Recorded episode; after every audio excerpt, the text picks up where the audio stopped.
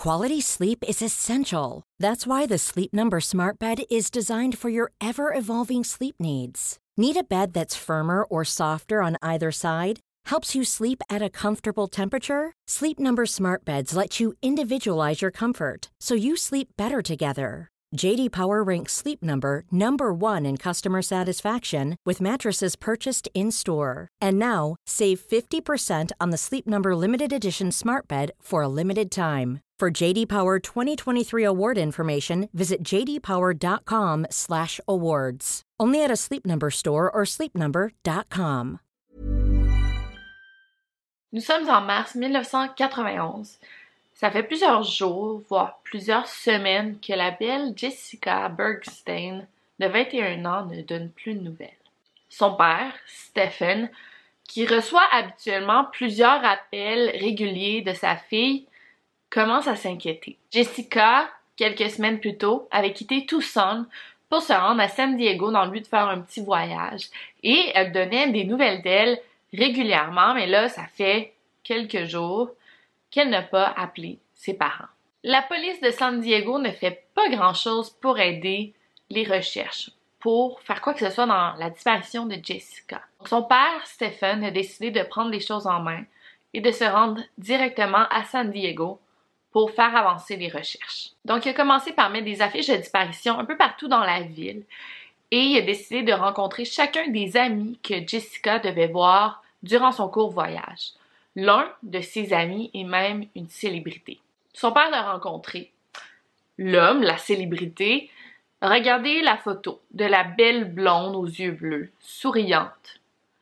Il a dit qu'il ne la connaissait pas. Deux mois plus tard, cet homme qui ne prétendait ne pas connaître Jessica s'est présenté au poste de police pour confesser son meurtre. Cet homme en question se nomme Mark Anthony Gator et c'est de lui dont je vais vous parler aujourd'hui. Allô Internet!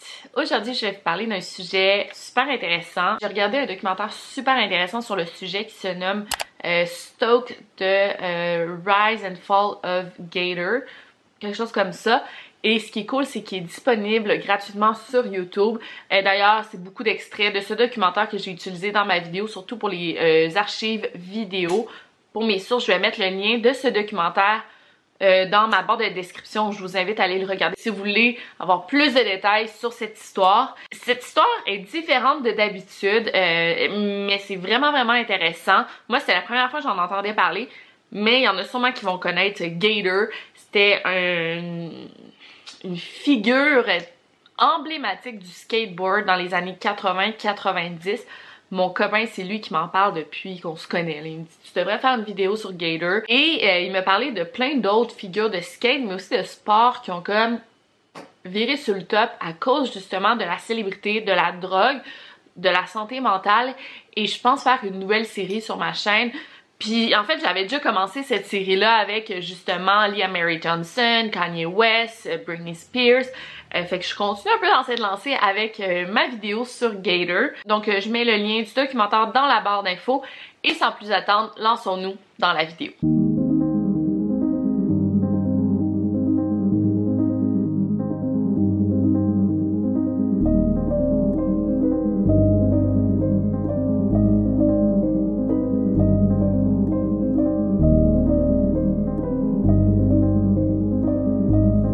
Podcast Over and Out.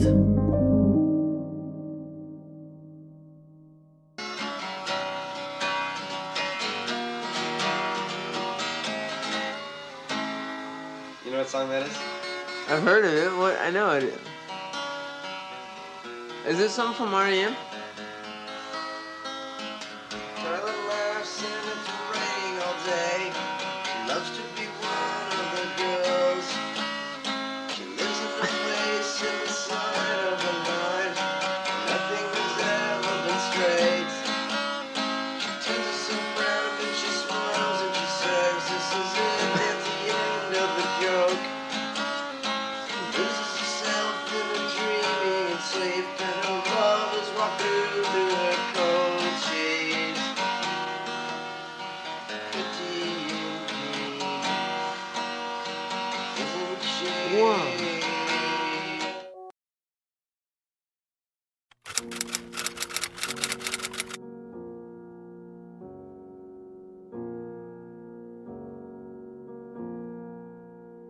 Donc, Mark Rogowski, euh, de son vrai nom, mais son nom de, scène, son nom d'artiste est euh, Gator, je vais l'appeler Gator tout le long de la vidéo, est né le 10 août 1966 à New York, mais c'est vraiment un gars de la Californie, je pense qu'il a déménagé en Californie à l'âge de 3 ans, donc il a vécu vraiment toute sa vie en Californie. Il a commencé à faire du skateboard, du skate à l'âge de 7 ans, mais c'est à 14 ans qu'il a commencé à en faire dans un niveau professionnel. On parle des années 80. Là. Euh, moi, j'étais pas née, j'ai pas connu cette belle âge, cette belle époque du skateboard. En fait, j'ai jamais fait de skate, fait que je m'en foutais un peu. Mais il y a sûrement des abonnés à moi qui vont se rappeler de cette époque ou des abonnés à moi qui ont vraiment été fans de skate qui connaissent qui euh, Gator. Il était vraiment vraiment bon euh, dans son sport. En fait, pendant des années, c'était comme la star du skateboard. Puis ça, je vais vous en parler quand même en long et en large pour que vous voyez à quel point c'était euh, un monument dans le skateboard. Moi, je connais le nom de Tony Hawk en skate, c'était le seul nom que je connaissais, mais les deux ont été des stars à la même époque, différentes, mais ils se connaissaient, ils se côtoyaient et euh, c'était vraiment des héros pour les jeunes. Pour vous dire un peu, juste à l'âge de 17 ans, là, euh, Gator faisait environ 100 000 dollars par année. il faisait une fortune à faire du skateboard. Mais ce qui le différenciait des autres, et je pense que c'est pour ça que les gens l'aimaient autant, c'est qu'il avait un style vraiment différent, un style un peu edgy, punk, il était cool, il s'habillait dans des thrift shops. Puis en plus de ça, il était super charismatique, c'est un beau gars. Il avait du talent. Fait que bien sûr, les jeunes l'idolâtraient, voulaient s'associer à lui et les marques aussi. My name is Mark Rogowski, otherwise known as Gator. I'm 21 from San Diego, California. I've been into skating for about 10 years. Bien vite, il est devenu euh, l'ambassadeur de la plus grosse compagnie de skateboard, Vision Streetwear. Donc, il portait toujours leurs vêtements, mais aussi la compagnie vendait des skates écrits Gator dessus. Et pour chaque skate vendu, il se faisait 2$ par skate. Et la compagnie en vendait en moyenne 7000 par mois, fait qu'il se faisait juste avec ça, il se faisait une fortune. Bref, vous comprenez à quel point il était big et ça s'est fait très très rapidement. Et dans le documentaire, il explique un peu que Tony Hawk, lui, était comme dans une équipe euh, de skaters où il y avait un coach qui gérait un peu ben, leur entraînement, leur, leur, argent, leur célébrité pour pas non plus euh, qu'ils virent sur le top, pour pas qu'ils fassent des niaiseries. T'sais. Il était bien encerclé parce que c'est quand même des jeunes justement qui deviennent célèbres vite. Mais Gator, lui, était comme dans une autre équipe, une autre compagnie et les laissait vraiment faire ce qu'il voulait. Euh, mon copain regardait le documentaire et me dit ah ouais il y avait un autre gars dans cette équipe là, lui il s'est suicidé assez jeune, il s'est enlevé la vie. Les gars euh, justement sont devenus tellement célèbres vite avec beaucoup d'argent et ils étaient pas encadrés donc ça l'a dégénéré. Euh, puis ça a été le cas pour Gator. C'est à peu près à cette époque-là qu'il a changé son nom pour ben, Mark Rogowski, c'est son vrai nom. Il a changé son nom pour Mark Anthony. Il buvait aussi pas mal. Bon, il buvait pas mal comme un jeune de 20 ans qui a beaucoup d'argent qui fait le party. Lui, le problème, c'est que quand il buvait beaucoup, il se rappelait plus de ce qu'il avait fait la veille. Euh, aussi, il était très colérique. Quand il se fâchait, il perdait un peu le contrôle de ses émotions. Il était pas capable de gérer ses colères, ses crises de colère. Une fois, alors qu'il avait environ 20 ans, il était supposé assister à un événement de skate. En fait, c'était lui la star. Euh, puis il y avait beaucoup d'enfants, beaucoup de jeunes qui étaient à l'événement. Donc il y avait des gardiens de sécurité. C'était vraiment quelque chose de, de big, comme un festival. Et lui, il s'est juste pointé en retard. Il avait pas son laisser-passer pour montrer que c'était lui que les jeunes venaient voir. Fait que un gardien de sécurité qui l'a comme arrêté puis il a dit hey, qu'est-ce que tu fais? Pourquoi tu passes comme ça? Genre euh, sans ton laisser passer et Gator au lieu de un peu négocier avec le gardien de sécurité poliment il l'a juste punché au visage tu sais un jeune de 20 ans, tu punches pas un policier au visage comme ça. C'est pas comme ça qu'on est. On vit dans une société civilisée. Mais c'est ce qu'il fait. Il s'est fait menotter. Et lui, il a aimé ça. Tu sais, ça, ça il, aimait ça avoir un côté rebelle, un côté euh, anticonformiste, puis les jeunes commençaient à admirer ça aussi un peu. Well, I think I need to be interviewed, not only because I'm one of the most elite and dynamic, talented, big-headed, and uh, versatile skaters on the circuit, but also because I'm one of the most uh, blatant and outspoken jerks in the industry. It's um, it's really easy to say what you want, what's on your mind, and get away with it when you work for a company like Vision. It's, it's really easy. There's no problems. There's a you can you can always have a bad write up in the local gossip column of Thrasher or, or, or Transworld, and uh, receive some kind of uh, some kind of promotion or, or exposure from it. It's great. I love getting arrested. I think I'm one of the most uh, illegal skaters in the circuit too.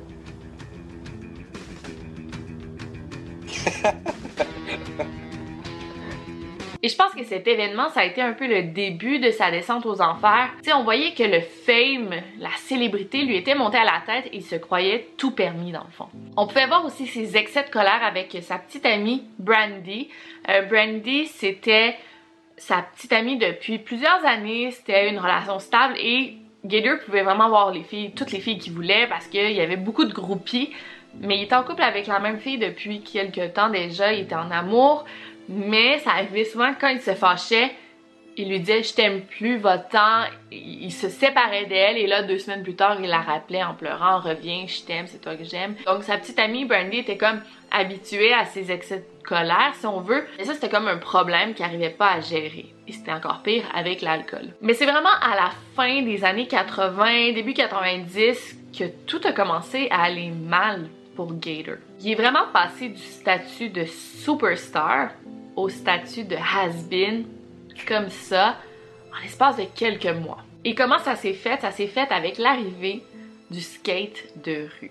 Et ça, euh, en tout cas, il l'explique bien dans le documentaire. J'avais aucune idée à quel point ça a été un gros, gros changement dans le monde du skate. En fait, la Gator, lui, c'est un pro de, du skate de, de rampe. C'est une technique bien particulière. Mais quand le skate de rue est arrivé, ça devenait plus accessible au monde entier parce que les rampes, il y en a pas partout dans le monde des piscines vides, je veux dire, il y en a en Californie, mais il y en a pas à New York, il y en a pas à Montréal des grosses piscines vides. Hein? Mais quand le skate de rue est arrivé, ben là des jeunes de partout dans le monde pouvaient skater où ils voulaient quand ils voulaient. Donc tout le monde a commencé un peu à faire du skate, mais la technique est très très différente entre justement du skate de rampe qui est comme ça. Là, je l'explique comme une fille qui, qui connaît rien, qui est comme ça et du skate de rue qui est plus des, tricks et tout. Et l'affaire, c'est qu'avec l'arrivée du skate de rue, le skate de rampe est vite devenu démodé. Gator, il a comme essayé de s'adapter. Il a essayé de faire du skate de rue, mais il était tellement habitué à sa technique antérieure qu'il arrivait tout simplement pas. Il est vite devenu la risée un peu des skateboarders. Et c'est quand même triste parce que tu sais, t'es au top et là, le monde autour de toi, ça change très rapidement et t'es pas capable de t'y adapter. C'est extrêmement triste. Et même la compagnie Vision n'a pas su s'adapter non plus parce que c'était une grosse, grosse compagnie de streetwear, de, skate. Mais là, la mode n'était plus aux grosses compagnies comme ça, mais non, la mode était rendue aux plus petites compagnies, aux plus petits brands de skate, un peu plus underground, un peu moins mainstream. Donc, la compagnie Vision euh, Streetwear a fait faillite. Donc, Gator a aussi perdu tout son argent qu'il faisait avec Vision. Donc, c'est dans cette période que Gator a comme perdu tous ses repères, son argent, il a sombré dans une grosse dépression, il voulait plus sortir de chez lui, il s'isolait. Et franchement, il savait plus vraiment vers quoi s'enligner. C'est aussi à ce moment-là, dans cette période-là, qu'il a fait un voyage en Allemagne. Il y a eu un, gros accident, en fait. Quality sleep is essential. That's why the Sleep Number Smart Bed is designed for your ever-evolving sleep needs. Need a bed that's firmer or softer on either side? Helps you sleep at a comfortable temperature? Sleep Number Smart Beds let you individualize your comfort so you sleep better together. JD Power ranks Sleep Number number 1 in customer satisfaction with mattresses purchased in-store. And now, save 50% on the Sleep Number limited edition Smart Bed for a limited time. For JD Power 2023 award information, visit jdpower.com/awards. Only at a Sleep Number store or sleepnumber.com. C'est saoulé la gueule. Et c'est comme jeté en bas d'un deuxième étage d'un bloc appartement et est tombé face première contre une clôture. Il a survécu, mais il s'est vraiment blessé. Il s'est ouvert la main, la mâchoire. Il s'est vraiment blessé. Il a dû être hospitalisé. Et ça, ça a été comme un wake-up call pour lui. Il a dit, ok, je peux plus continuer comme ça à boire, à être aussi perdu, à être aussi dépressif. Je dois faire quelque chose. Dès qu'il a eu son congé d'hôpital, c'est là qu'il a changé à tout jamais, vraiment. Il est devenu ami avec un gars qui s'appelle euh, Constantino. C'est un ex-surfer. On dit que c'est un born-again Christian. C'est une expression en anglais. C'est un gars qui a comme redécouvert la religion et euh, c'est souvent des born again Christians, ils deviennent souvent très intenses dans la religion, mais la religion change leur vie carrément et ils veulent comme transmettre la bonne nouvelle à tout le monde autour d'eux. Fait que Constantino c'était un born again Christian et là Gator commençait à se tenir avec lui. Et Constantino lui donnait des conseils spirituels. Il l'aidait un peu à, l'enligner sur le droit chemin. Ils sont devenus très très proches. Gator s'est aussi tourné vers la religion qui était une forme de christianisme très très strict. Euh, il a arrêté de boire. Il a changé son attitude. Il a commencé à faire des designs de skate chrétiens, là, en tout cas. Et même sa relation avec Brandy changeait. Gator, il a dit, moi, je veux plus avoir de relation sexuelle avec toi. Si on veut continuer, on doit se marier. Brandy était pas trop fan à l'idée de ça parce que Gator était rendu un, vrai fanatique là, de la religion. Brandy, elle, elle voulait continuer à faire la fête. Elle était pas du tout dans le même beat que lui, si on veut. Elle voulait continuer à faire la fête. Oui, elle le suivait à l'église un peu pour lui faire plaisir, mais elle dit non, non, moi, euh, c'est pas ça que je veux, pas du tout. Ça a été comme un peu la goutte qui a fait déborder le vase. Déjà que Gator, parfois dans des excès de colère, il était très jaloux, très possessif et même des fois violent avec elle. Donc après une relation de 4 ans, Brandy a quitté Gator pour retourner vivre chez ses parents. Elle a vraiment passé à autre chose, elle a commencé à fréquenter un autre homme et Gator n'a pas du tout accepté la rupture. Il a sombré dans une grosse euh, période d'alcoolisme. Il menaçait Brandy, il menaçait son petit ami. Une fois, il est entré chez la mère de Brandy euh, par effraction il a volé toutes les choses qu'il avait offert à Brandy en cadeau. Il a même repris sa voiture. Même que des fois, il l'appelait. Et sur sa boîte vocale, il grognait. Il la traitait de salope. Euh, il allait pas bien, pas du tout. Brandy, elle a tellement eu peur qu'elle a appelé la police et elle a porté plainte contre Gator mais il n'y a pas grand-chose qui a été fait. Là, on est en 1991. C'est dans cette période que Gator voyait tout en noir. Il vient de rompre justement avec Brandy. C'est à cette époque-là qu'il reçoit l'appel de Jessica Bergstein. Jessica, c'est une amie de Brandy de l'Arizona. Donc, ils se sont rencontrés deux, trois fois maximum. Mais Gator n'était pas vraiment fan de Jessica. Il disait que Brandy, tous les mauvais côtés de Brandy qu'il aimait pas, ça venait de Jessica. Il disait que c'était une mauvaise influence sur elle. Mais bon, Jessica a appelé Gator pour lui dire Hey, je viens passer quelques temps à San Diego. Est-ce que on pourrait passer la journée ensemble? Est-ce que tu pourrais me faire visiter euh, la ville? Et Gator a accepté avec plaisir. Donc le 20 mars 1991, euh, Gator et Jessica se sont rencontrés dans un restaurant italien pour le lunch. Ils ont mangé ensemble, ils ont eu du plaisir, tellement qu'après ils se sont rendus chez Gator pour continuer à boire du vin, à regarder des films. Rendu chez Gator, euh, Jessica fait le tour de l'appartement. Son regard s'est juste arrêté sur une photo de Gator qui sautait en parachute. Donc elle, elle a admiré la photo. Et là, sans aucune bonne raison, Gator s'est approché d'elle, tranquillement. Et l'a frappé à la tête à trois reprises avec une barre de métal. Jessica saignait beaucoup, tellement que le sang a transpercé la moquette, mais elle n'était pas morte. Après ça, il l'a menotté et l'a amenée à l'étage, dans sa chambre. Il l'a attachée à son lit et il l'a violée pendant trois heures. Tu sais, Jessica était toujours consciente. Elle criait, le suppliait d'arrêter, appelait à l'aide. Mais il continuait. Un moment, pour camoufler les sons, il a comme sorti un gros sac de, planches de surf. Il a placé Jessica dedans. Elle criait en lui disant qu'elle pouvait plus respirer. Et là, pour vraiment la faire taire, il l'a étranglée. Il l'a tuée. En panique, Gator a retourné le matelas cacher le sang. Il a placé Jessica dans le coffre de sa voiture, ainsi que ses vêtements, la barre de fer, les menottes. Tout ce qui avait touché à Jessica, il a tout mis dans le coffre. et il a conduit pendant deux heures. Il a conduit dans le, désert de la Californie. Il s'est rendu très très loin dans un endroit assez isolé nommé le Shell Canyon. Il est sorti de la voiture, il a creusé un trou pas très profond, assez superficiel, et il a enterré Jessica. Sur le chemin du retour, il a ouvert la fenêtre de sa voiture, il a juste jeté les items de Jessica par la fenêtre un peu partout dans le désert. En rentrant chez lui, il a tout nettoyé la maison pour qu'il ne reste aucune trace du passage de Jessica.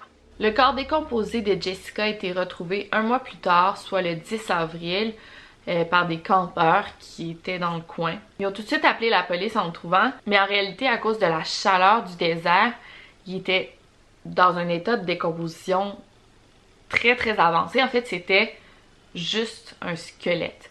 Et j'aimerais, j'aimerais, j'ai toujours euh, beaucoup de respect pour les, corps des victimes, mais je veux vraiment vous montrer l'état du, squelette pour vous montrer un peu la réalité de c'est tellement difficile parfois identifier des cadavres parce que souvent c'est même plus des cadavres. Je vais vous montrer le squelette. Si ça vous choque, si vous n'êtes pas d'accord, vous pouvez avancer ce petit bout-là. Mais je vais vous montrer que c'est j'ai beaucoup de respect pour euh, Jessica, mais je veux vous montrer que des John Doe et des Jane Doe, il y en a autant pour des raisons comme celle-ci, justement. C'est tellement difficile à identifier. Regardez en un mois à quel point Jessica s'est vite décomposée et dans quel état les policiers l'ont retrouvée.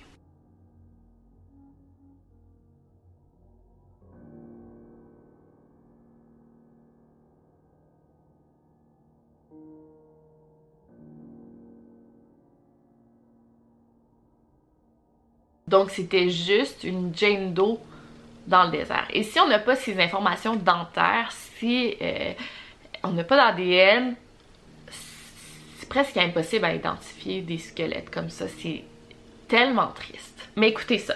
Pendant que les policiers recueillaient le plus d'informations possibles sur la Jane Doe retrouvée dans le désert, Gator et son ami Constantino, eux, passaient leur soirée dans le stationnement du 7-Eleven, c'est un dépanneur, près de la, maison de Gator. Donc, qu'est-ce qu'il faisait? Il distribuait des, pamphlets sur Dieu aux jeunes skateboarders qui étaient, euh, qui traînaient au 7-Eleven.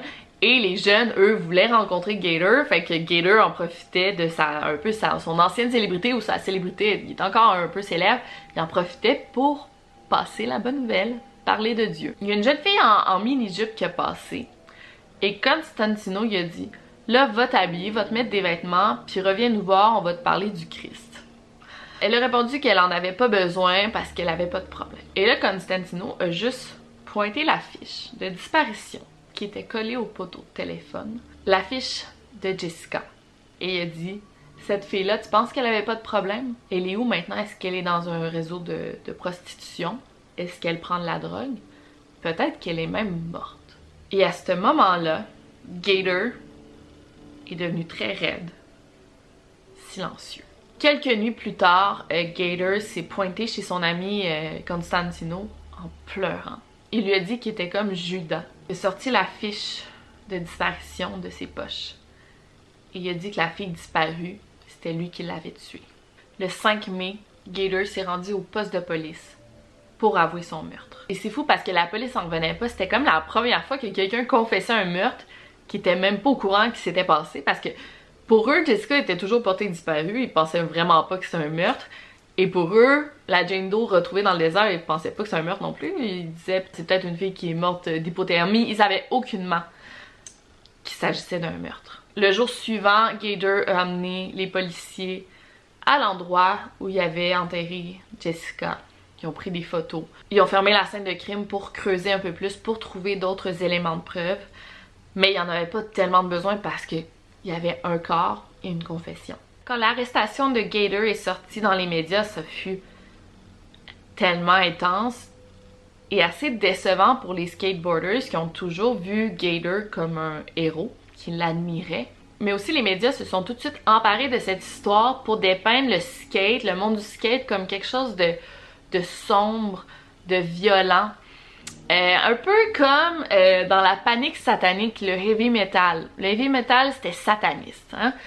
Mais là, c'était le skateboard. Le skateboard pouvait mener au meurtre. C'était violent. Alors que, pas du tout, tu sais... C'est pas tous des criminels, loin de là, vraiment pas même. Fait que les skateboarders voulaient se distancier justement de Gator en disant non, non, c'est l'exception à la règle.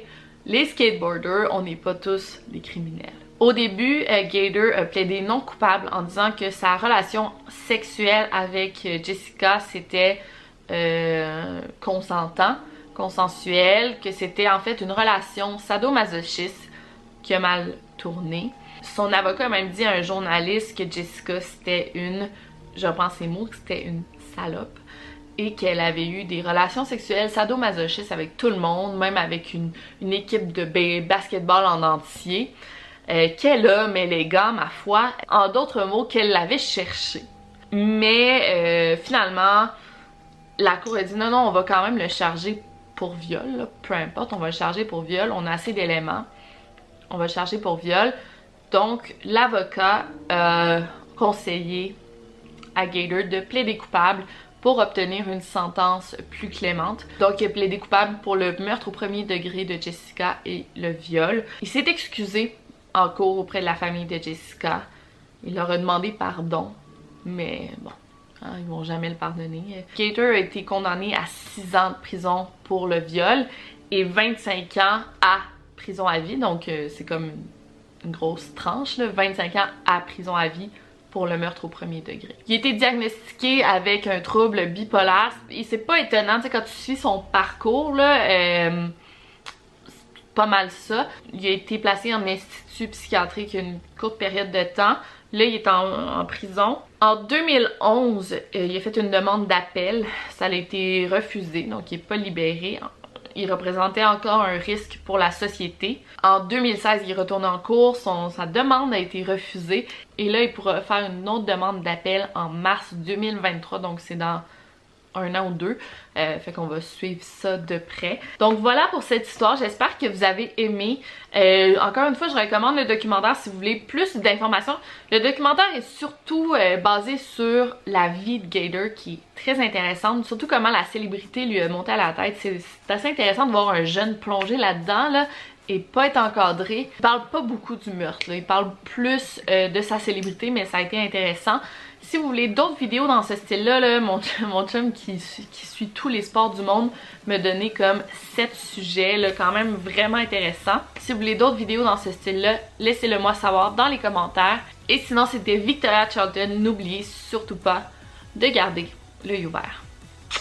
Over and out.